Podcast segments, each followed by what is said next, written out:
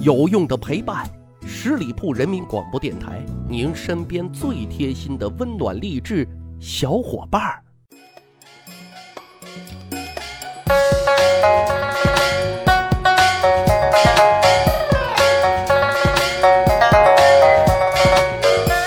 趣吧历史，增长见识，密室趣谈。我是大汉，正月里都是年，恭祝大家鼠年大吉，平安幸福，万事顺意。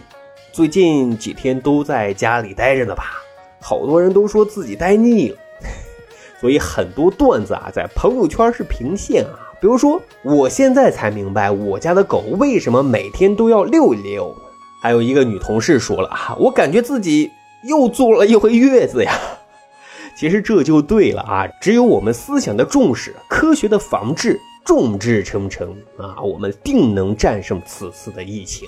今年过年没有走亲访友，这里啊，我敢肯定，很多人都是窃喜的，因为终于没有人逼问你工作咋样，工资多少啊，什么时候结婚，什么时候生二胎。除了这些之外，可能还有一些并不太熟悉的亲戚啊，唾沫横飞的给你炫富吹牛逼，真是让人挺无语的啊！啊，其实古代也一样啊，甚至更夸张。土豪存在的意义就是要想着法子啊，给你炫富，唯恐天下人不知道自己有多富有。今天呢，就跟大家来讲讲啊，西晋时期的炫富狂人石崇。首先啊，我们来参观一下他的家啊。为了给大家一个感官的认知，就这么说吧。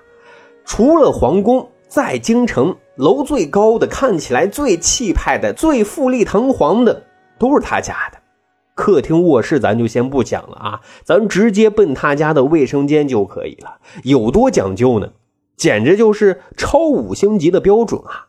装饰豪华，细节考究。还有十几个很标致的女侍从，穿戴锦衣绣服，专门为如厕的客人提供周到而体贴的服务啊。不过，在土豪家上个厕所，规矩就是挺多的啊。石崇就特别规定了一条：凡客人在家上厕所完事之后呢，必须更换衣服。当然了，这衣服呢，石崇是给免费提供的，倒不是怕衣服上有异味而是。咱有的是钱啊，得有格调。有这么一个小故事啊，说有一个叫刘石的官员，很简朴啊，凡事呢都是亲力亲为，自己动手，丰衣足食。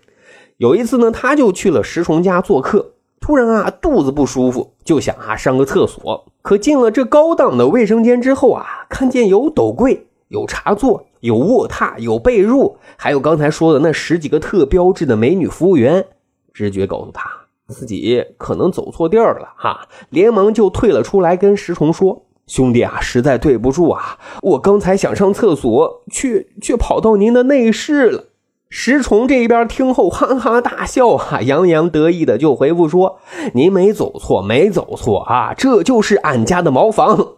”刘石却是非常难为情的说：“您这……”也太 敞亮了啊！排场太大了，我享受不起啊！告辞告辞，我得出去找找公共厕所了。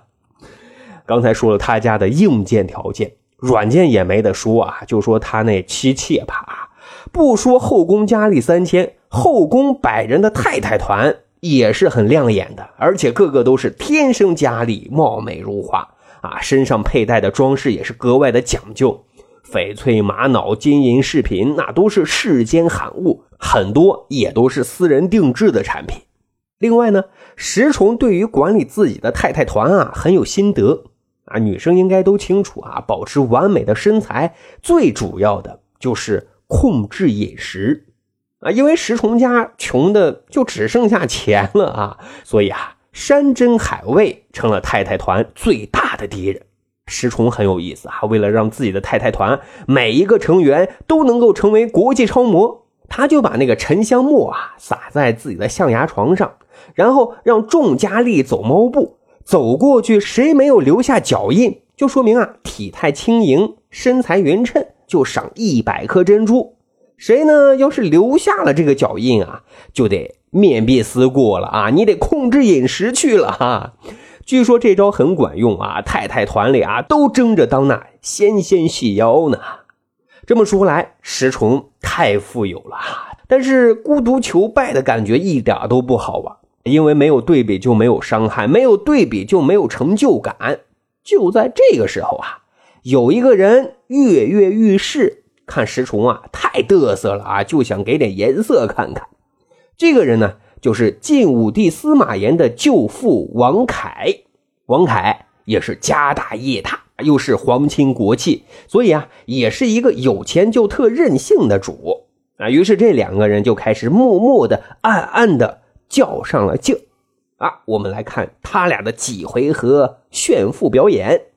说第一回合啊，王凯吃完饭竟然用糖水洗锅，显示自己家的糖啊特别多，用都用不完。这边石崇听说了啊，他就用蜡烛当柴火烧，证明我家的蜡烛那都用是用不完的。嘿嘿，啊，所以说这局双方啊，应该说打了一个平局。第二回合，王凯啊做了四十里的子思部部长啊，就相当于屏风吧。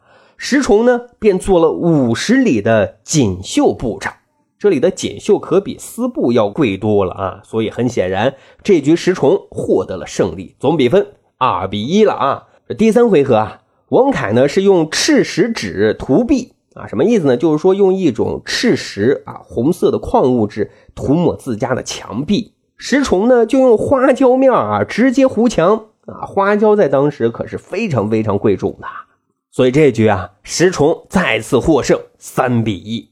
王凯很恼火啊，这也太没有面子了，看来必须出大招了。于是呢，他就去找自己的外甥晋武帝司马炎。皇宫里有什么奇异珍宝没有啊？随便拿出来，一定可以秒杀石崇。司马炎也很上心啊，为了挽回王室的颜面，就在众多的宝贝里啊，精挑细选了一棵两尺来高的珊瑚树。啊，这个珊瑚树啊，世间稀有。王凯得到这个大宝贝啊，就赶紧把石崇请过来斗宝。可是石崇来了之后啊，却撇撇嘴。然后就做了一件惊人之举，他竟然用自己随身的铁如意啊，把珊瑚树砸了个稀巴烂，嘴里还嘟囔着：“这都是些啥破玩意儿呀？”王凯很生气啊，以为石崇是嫉妒自己，但石崇啊却对王凯说：“大人啊，留这些破玩意儿有啥用啊？兄弟送给您更好的啊！”接着就让人啊从家里搬出来好多的珊瑚树。石崇家的珊瑚树，有的高三尺，有的高四尺，而且个个都是世间精品。王凯这回彻底完败，而石崇啊，依旧是那个炫富的东方不败，很厉害吧？故事讲到这儿呢，可能就有人问了啊：石崇的财富从哪里来的呢？他家的宝贝怎么还比皇宫的多呢？就是石崇，准确的说啊。也算是一个励志哥。他老爹呢是西晋的开国元勋石苞，这么说来，他也算是正儿八经的官二代啊。但是他的起家全靠自己，跟老爹是半毛钱的关系都没有。而且他老爹去世的时候分家产，其他兄弟姐妹都分了，就唯独没有给他分。为什么呢？用他老爹的话说啊，我这个儿日后肯定有出息。所以这么看来啊，石冲人家从小就表现出跟其他人不一样的独特的气质。再后来，二十多岁出仕为官，政绩也非常的突出，很有作为，所以啊，一路提拔，仕途啊特别特别的顺。但是呢，当他官至荆州刺史的时候啊，他的整个画风就突然变了。可能人一到中年啊，就容易变得油腻一些，所以啊，他一改之前的贤良能力的。这种形象，而变得特别特别的贪婪，特别特别的猥琐，啊，他的大量财富也就是在这个时期积攒起来的。怎么积攒呢？很简单，很粗暴，就是用他手中的权直接干起了黑社会强盗的生意。啊，来往的富商不把财富留下，那就把命给留下。就这样，很快就变成了大土豪。有小伙伴一定很纳闷啊，就这么肆无忌惮，难道没有人管吗？我觉得肯定是有人管的，不过石崇人家不在乎啊，因为上头有人。石崇在官场上攀附的对象就是贾南风的亲侄子权臣贾密。不过啊，人生有时候就是抛物线，站在最高处的时候，命运就开始走下坡路了。啊，我们都知道，到了司马衷时期，朝堂是很乱的。后来赵王司马伦发动政变，诛杀了贾南风，贾密也随后被杀了。因为石崇是贾密的同党，所以后来就被免职了。这也就不难猜出后来石崇最后的大结局是什么了。赵王司马伦手下有一个悍将，名叫孙秀，看中了石崇的百人娘娘团的一个姑娘，名字叫绿珠。但是这个绿珠姑娘却也正好是石崇的心头肉啊，特别特别的宠爱。孙秀呢就特想要。石崇自然是不答应的，结果孙秀呢就向赵王司马伦进谗言，最终造成石崇被杀。石崇在临死的时候恍然大悟啊，就说他们实际上不是要取我的性命，他们啊是想取我的家财呀，这就是漏富的结果呀。好，十里铺人民广播电台。长见识，长谈资，这就是咱今天要讲的古代漏富的故事。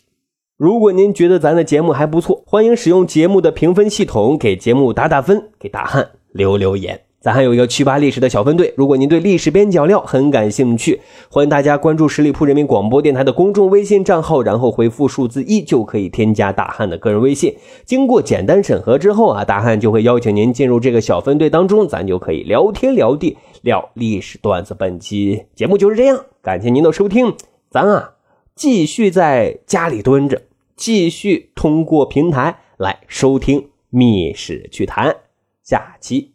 再会。